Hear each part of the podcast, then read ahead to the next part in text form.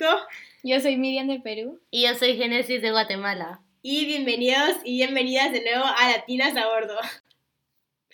Este es nuestro segundo episodio y el tema de hoy eh, vamos a hablar de las diferencias entre Latinoamérica y Singapur.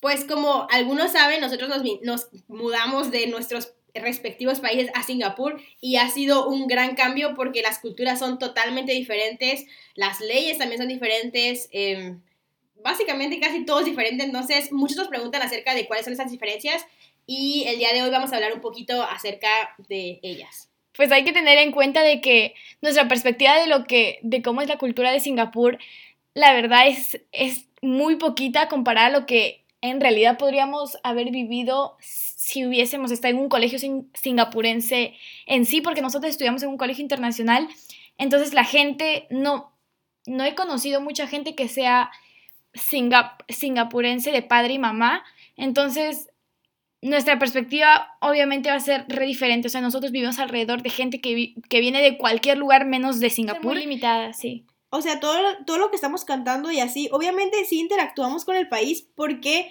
pues cuando, o sea, cuando estamos en la escuela y todos nuestros amigos, como decimos, no son, no son gente de Singapur porque nuestro colegio es internacional, pero todo lo que vamos a decir hoy es acerca de cuando salimos, como en el transporte público, cuando vamos a comer a los restaurantes y todo. O sea, esos son como los poquitos contactos, como el contacto que realmente tenemos con la gente local de Singapur y todo.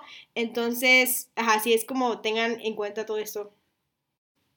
Y solo para enfatizar algo, que a pesar de que queremos hacer esta comparación entre Latinoamérica y Singapur, nosotros venimos de distintos países de Latinoamérica y también hay muchas diferencias entre nosotras, así que... Sí, o sea, cada vez que hablemos, pues cada una, o sea, nos vamos a basar en nuestra experiencia personal, pero pues el tiempo que llevamos de conocernos y así, nuestros países tienen mucho más similitudes que Singapur. Entonces, en eso lo tenemos en común. Bueno, yo creo que para la gente que no conoce nada de Singapur, Em, lo único que conocen es como acerca de sus leyes súper estrictas y como sus leyes muy locas. O sea, yo me acuerdo antes de venir que lo único que me preguntaban era como, ¿sabías que en Singapur es ilegal el chicle? O no sé, ¿qué les decían ustedes como antes de venir? Pues yo no sabía que Singapur existía. no, pero ya que sabías que existía y como que la gente buscaba cosas. No, sí, para mí también era como, o sea, lo primero que la gente decía era, en Singapur no se puede comer chicle o no se puede tirar... Eh, basura o como es ilegal ser homosexual. Y es como lo único que la gente sabe. Sí. Pero ya estando aquí como, o sea, al menos yo me he dado cuenta que lo del chicle es en parte real, pero no es como que el chicle sea ilegal. Aquí es ilegal vender el chicle. Pero uno fácilmente puede tener su chicle que lo trae pues de cualquier otro país. Ajá, o sea, como que nos hemos dado cuenta que sí, o sea, las leyes que la gente conoce de Singapur sí son verdaderas, y está lo de no tirar basura y también lo que, esa no sabía antes de venir, pero me sorprendió, que es que no puedes comer en el transporte público como adentro del transporte público y esa sí nos tardamos un buen rato en darnos, como en, en acostumbrarnos a eso. Em, no es como que en el momento en que lo empiezas a hacer, ya te agarra la policía y te cobran dinero y todo. O sea, no es así, pero en caso de que te vean, o sea, sí te van a cobrar como sí. La primera diferencia de la que vamos a hablar es la diferencia física, entonces como visualmente, no sé si quieren decir como qué tan diferente se les hace como Singapur visualmente a donde ustedes vivían en sus países. Al menos en Lima, donde yo vivía, no habían tantos edificios grandes, o sea, era como, sí se considera urbano, pero no veías tantas edificaciones, a menos que te vayas al centro de Lima. Pero aquí en Singapur, la mayor parte, incluso las casas, son edificios grandes de como 20 pisos, entonces cada uno, entonces como que está rodeado y es como que se ve distinto, pues. Ajá, conmigo es igual porque, o sea, yo vivía en la ciudad y era como el área urbana, pero igual no hay tan, no hay edificios tan grandes como aquí de verdad Singapur es puro edificio. sí. Y aparte como es un, o sea, es un país tan pequeño como que todo es urbano y por ejemplo en Guatemala son urbanas algunas ciudades, pero no es todo el país no todo el país está lleno de edificios y aquí todo el país está así. Sí, a mí también lo que me sorprendió es que, ajá, o sea, los edificios, pero que todos se ven igual.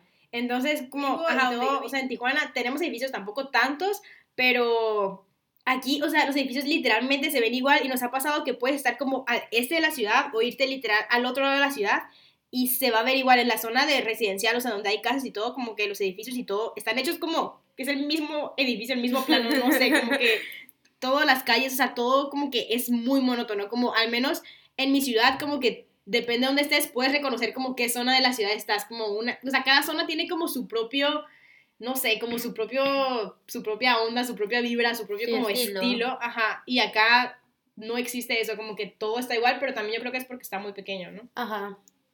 Sí, Sí. como hay diferencias, por ejemplo, yo sé, o sea, Little India está diferente acá, pero igual esas diferencias son mínimas, como tú puedes ir a cualquier lado, como al área residencial que decís, y va a ser lo mismo. Y también otra cosa que habíamos, bueno, yo había investigado antes de venir, es que es muy limpio, por lo mismo de las reglas estrictas y todo. Es que a pesar de que las reglas sean muy estrictas y así, y digan que como que la multa por literal botar la basura es como que muchos miles de dólares, no es tanto eso, sino la cultura de la gente. O sea, la gente sabe que, sabe que está mal, entonces no botar la basura.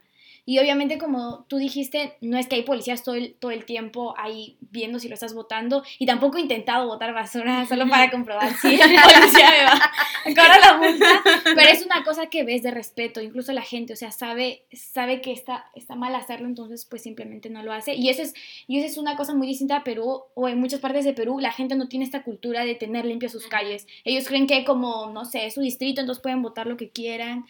Y pues sí, esa es, es más una diferencia cul- cultural.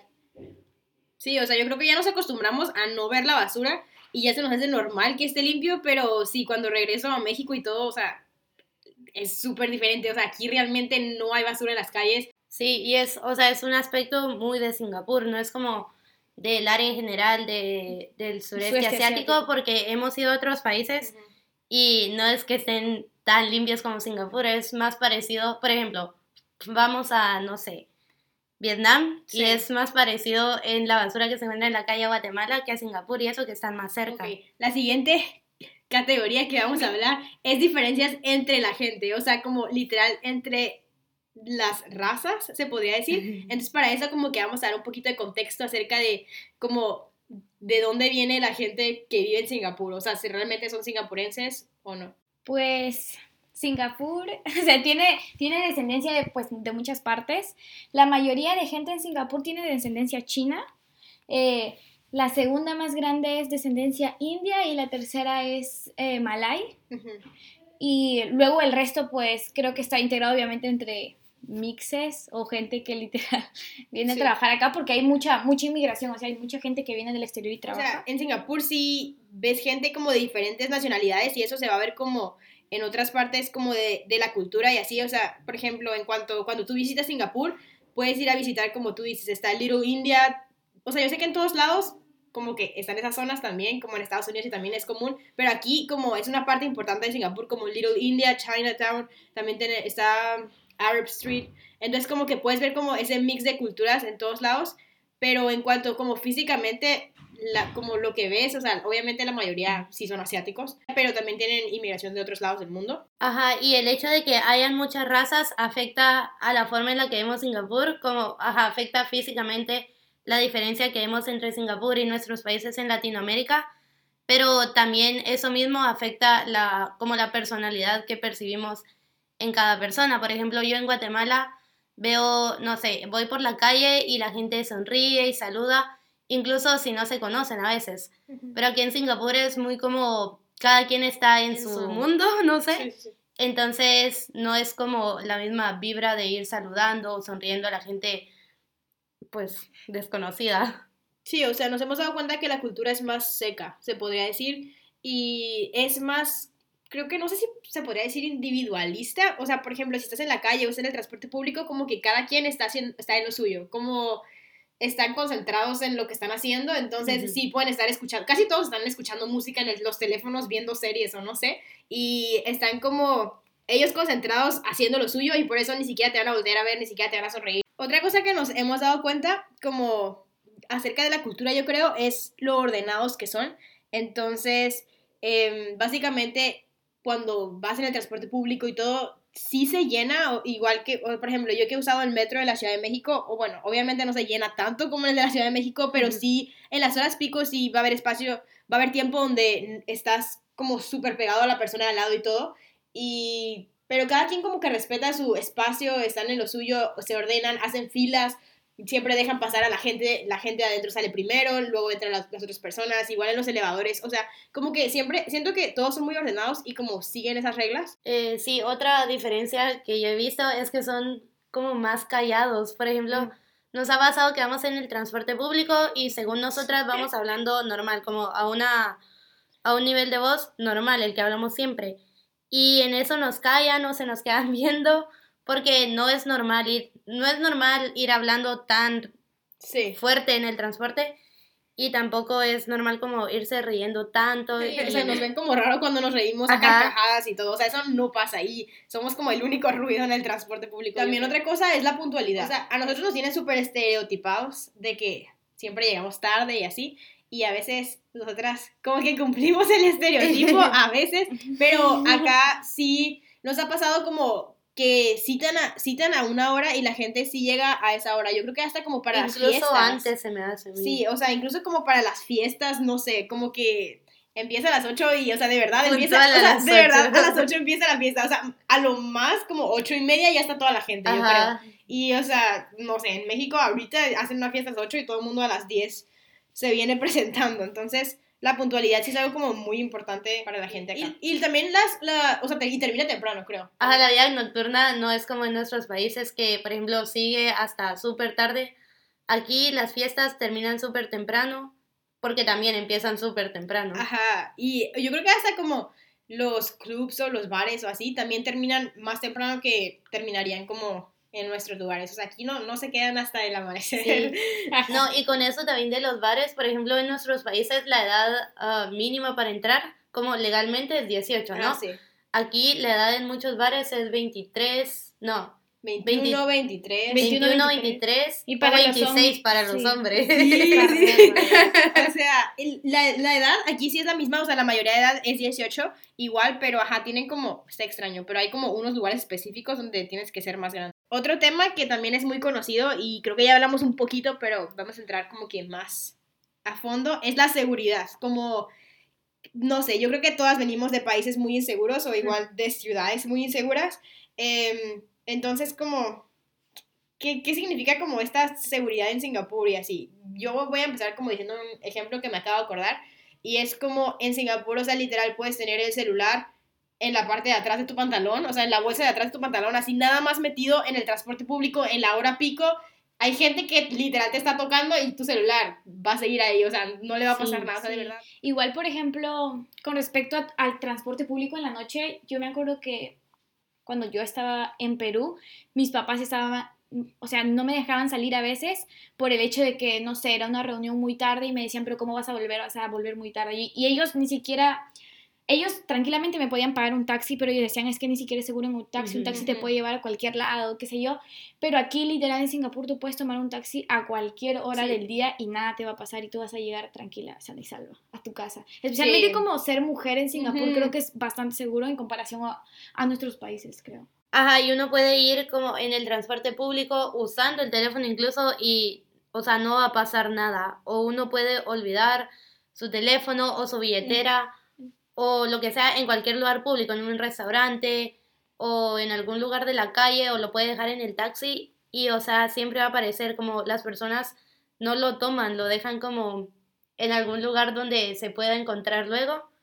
Y ajá, eso, o sea, a mí me sorprendió porque, por ejemplo, en Guatemala no, como que si tú olvidaste tu teléfono o tu billetera o lo que sea, o sea, no va a aparecer luego porque alguien ya lo tomó. Sí, ya, vaya. Yo me acuerdo que una vez cuando fui de compras a un mall, pues es que yo soy muy olvidadiza y así, entonces creo que entré, hice unas compras y dejé el cel como que en uno de los estantes de ropa, algo así. Ah, y recién me acordé luego de media hora, cuando ya estaba en otra tienda y ya estaba a punto de volver. Entonces yo me asusté mucho porque si eso hubiese pasado en Perú, literal mi celular ya jamás desaparecía mi celular. Entonces me asusté mucho y entré en pánico, me acuerdo que estaba contigo y entré en pánico, yo qué voy a hacer? Y me decía, pero recuerda dónde lo dejaste y volví a la tienda y fui y le pregunté a uno de los chicos y me dijo, sí, sí, lo encontramos, pero lo hemos dejado en la recepción del mall, o sea, ni siquiera en la recepción de la tienda, en la recepción del mall, ve y, y, recógelo. Y cuando fui allá me dijo, ay, sí, ¿cuál es tu celular? Dime las características, le dije, y pues ahí estaba mi celular y, y me lo devolvieron. no, también un amigo lo olvidó en un taxi Antes de ir, Sí. antes de regresarse, ajá, nuestro ¿Qué? amigo... Un documento fue. La No, billetera, la La billetera. completa. Sí, o sea, iba de camino a Italia, o sea, para el, para el diciembre, o sea, ya se iba a ir de vacaciones. Hola, Lorenzo. Un saludo para Lorenzo. Iba, iba de camino a Italia, o sea, en el aeropuerto yo iba de camino a Italia y dejó, dejó la cartera ahí en el carro, se fue tres semanas a ¿A Italia, regresó y, o sea, le guardaron la, la cartera, o sea, por tres Sí. semanas. Y creo que vino, el taxista vino acá a la residencia. Sí, o sea, o sea, sí, jamás pasaría. Ajá, es muy seguro, como nada se pierde. Tú, puedes, Ujú. tú puedes salir en la noche y no te va a pasar nada, de verdad. O sea, la gente aparta las mesas de los restaurantes ahí con su teléfono, así. Con su teléfono, su bolsa. En Perú jamás, claro, la gente aparta, pero va y se sienta ahí. Sí. Así. Una en una mesa de seis, pero se sienta pues ahí. Pero yo me acuerdo cuando fuimos a un que la gente dejaba sus bolsas. Es extraño para mí que la gente deje sus cosas personales en un lugar tan público. Sí, no, entonces es como algo, algo nuevo para nosotros. Pero sí, y yo creo que, ajá, deberíamos hablar un poquito más de eso, de cómo ser mujer y todo. Em, en Singapur también yo veo, he visto mucho, muchos, muchos posts como hablando del acoso sexual y todo. Entonces, básicamente, si alguien en algún momento, o sea, en el transporte público o algo así, como que tú sientes que te está acosando, hay como un número al que marcas y vienen. O sea, como que sí hay muchas cosas que están Sí. haciendo como para prevenir esto como el tipo sexual harassment y todo para hacia las mujeres. Y, o sea, yo al menos como mujer acá en Singapur, literalmente nunca me he sentido como acosada. O sea, sí pasa como, yo siento como lo de las miradas, o sea, como que a veces como Sí. miradas fuertes de señores, pero yo creo que hasta ahí es lo más que ha llegado, pero que alguien te grite o alguien te, no sé, te toque o eso. Ajá, Sí, no. yo la verdad nunca. O Sí, sea, en Perú me pasó sí, O sea, yo jamás he sentido miedo de salir sola. Sí. Sí, o sea, me acuerdo una vez, como el año pasado, creo que estábamos caminando en Little India de noche, como a las 10 de la noche, solas, estaba oscuro, no había luz y como que... Ajá, o sea, la zona sí se veía un poco como sospechosa, pero como por el simple hecho de que estábamos en Singapur, o sea, estábamos seguras y caminando Sí, y todo, sí. tres niñas y, o sea, no nos pasó nada, gracias a Dios, pero, o sea, no siento que como que cero pase, pero es muy, muy raro. Sí, que- yo ayer hablaba con mi taxista y me decía, no es que nada pase en Singapur, pero si te pasa algo tenés que ser muy, muy, tenés que tener mucha, mucha mala suerte porque Sí. es, o sea, de verdad, si pasa algo mal, si te pasa algo malo, va a ser como tú en un millón. Ah, también me acordé de algo como que acá es muy seguro, ¿verdad? Y obviamente hay gente que roba, ¿sí? Pero no al nivel en el que otros países lo harían. Pero literal ellos ponen como que anuncios en los moles diciendo Sí. cuántas personas han arrestado por robar, no sé, sí. en Sephora. Yo creo que su forma de controlar ya es como a través del miedo, ¿no? Ajá, yo siento que eso es como advertencias, como Sí. Trates de hacer algo, nos vamos a dar cuenta y te vamos a meter a la cárcel. Y es como lo mismo que hacen las reglas y lo mismo que, por ejemplo, lo de la pena de muerte es como una advertencia Sí. para cuidar a todos. Ajá, entonces ellos como, sí, o sea, un poco es la cultura que yo creo que la, a- asiáticos como que es más respetar y todo, pero otra es que sí, o sea, sí hay letreros en todos lados, como diciéndote que no debes de hacer y así, para que si Ujú. lo haces, o sea, no haya excusa de decir, ay, no sabía, o sea, como Ajá, que... y como que sepas las consecuencias. Sí, en el aeropuerto, o sea, están las cosas acerca de las drogas, que también, que aquí en Singapur es droga, pena de muerte y todo. em, y siempre te lo ponen muy claro para que no haya dudas. Y el último tema que tenemos es acerca como de la comida. ¿Qué tan diferente visto la comida? Yo creo que, o sea, la comida es como una de las cosas que más extrañamos, ¿no? De nuestro Sí. país y todo. Entonces, em, nos hemos venido para acá y para empezar, o sea, yo sí quiero hablar de la comida mexicana. Me vine, adiós tortillas de maíz, o sea, de verdad, no la vas a encontrar nunca. O sea, ni siquiera, o sea, puedes, hay como una tienda mexicana donde venden tortillas y ya se acabó. Frijoles mm, tampoco los tienen en, en los supermercados. Una vez encontré en uno y compramos y estaban Y dulces. Súper caro. Estaban súper caros y Sí. dulces. O sea, literal, no encuentras los ingredientes acá. El aguacate sí lo venden, la verdad. Sí, Eso sí, me sorprendió. Pero también el limón, o sea, el limón tampoco lo encuentras. O sea, como que no. O sea, es muy difícil encontrarlo. A veces lo tienen, a veces no. Entonces, como en cuanto a ingredientes y todo en los supermercados, sí está.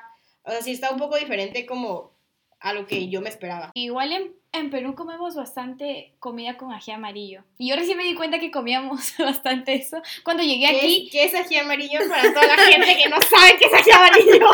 pues ají amarillo es el ají, o, O sea, sea, Chile. es, ajá, es lo que Perú- ustedes llaman, en Perú le llamamos, le llamamos Ají chile, al chile. Y pues como que muchos platos tenían ese ingrediente y cuando me di, y me di cuenta cuando llegué aquí y quería como preparar algunos platillos, no sé, pero yo en Perú Sí. comemos arroz para con todo. Pero todo acá también, arroz. eso, eso es. Eso El sí arroz es- está siempre. Sí, pero el arroz no tiene sabor. Sí. Sí, es el arroz. Es o sea, Es un que- arroz que- blanco. En México le llamamos arroz chino. Y eso, quiero decir que no es un estereotipo.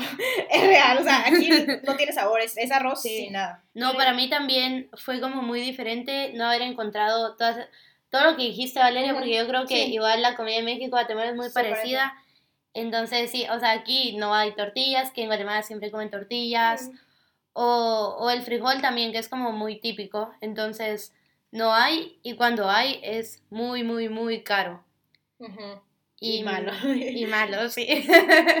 Ya me acordé de otra diferencia. O sea, algo que a mí me súper impactó y me sigue impactando es cómo, o sea, en Singapur no hay diferencia entre comidas. O sea, yo siento que en México y o sea, en sus países tal vez lo tienen establecido, pero, o sea, está como muy bien establecido qué es un desayuno, qué es un lunch, qué es una comida, qué es la cena. O sea, son cosas diferentes. Y aquí en Singapur, o sea, y creo que es algo de Asia, o sea, no sé, pero desayunan, o sea, los platillos como que los pueden desayunar, comer, cenar, o sea, es lo mismo para ellos. Ajá, como- el mismo tipo de comida. Sí, Por sí, ejemplo, sí. comen comen de desayuno pollo y también pueden Ajá. almorzar pollo y, Y- pueden cenar pollo. Sí, sí, sí, o como sus noodles, su sopa, su sopa. O sea, lo pueden comer, la- ajá, lo pueden desayunar, comer, cenar. En y, todos los tiempos. Sí, entonces como si yo quiero encontrar desayunos, o sea, aquí, si quieres ir a un lugar a encontrar desayunos, es, ah, es muy difícil como encontrar lugares de desayunos y todo, y o sea, a mí me encanta el desayuno como el huevo, o sea, no sé, así como que, bien, o sea, es diferente, no es lo mismo, ah, como el desayuno de la Sí, o comida, sea, básicamente el menú no cambia en todo el día. Pero igual acá, si coman como que sus sopas en la mañana, cosa que yo no comería igual. Pero igual en algunas partes de Perú sí toman sopa en la mañana.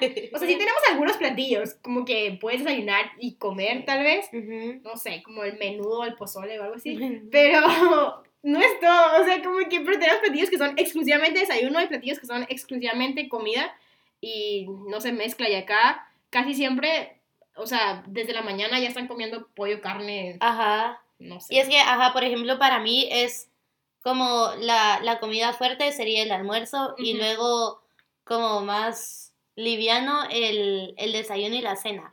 Pero aquí siempre es comida fuerte. Siempre, ajá.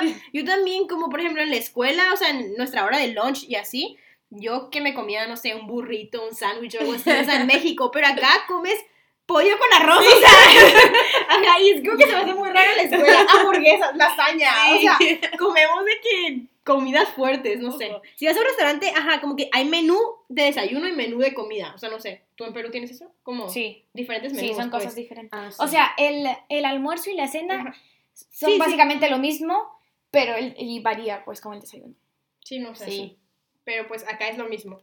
Y otra cosa que encuentras en todos lados, y es, creo que esto sí es como muy de Singapur, porque ajá, hemos hablado como, como desde la perspectiva de, no sé, una latina queriendo buscar comida. Comida latina. Sí, comida latina. Pero como que ya si tú estás interesado, no sé, en como, en como explorar la cultura de Singapur y así, como una cosa súper, súper típica, o si vienen, es ir a los hawkers. Un hawker es básicamente un espacio, un espacio como que de comida, pero tiene como estaciones de comidas distintas. O sea, una puede ser de Sri Lanka, la otra puede ser de India, la otra puede ser de China, la otra es western. O sea, como un montón en un solo lugar.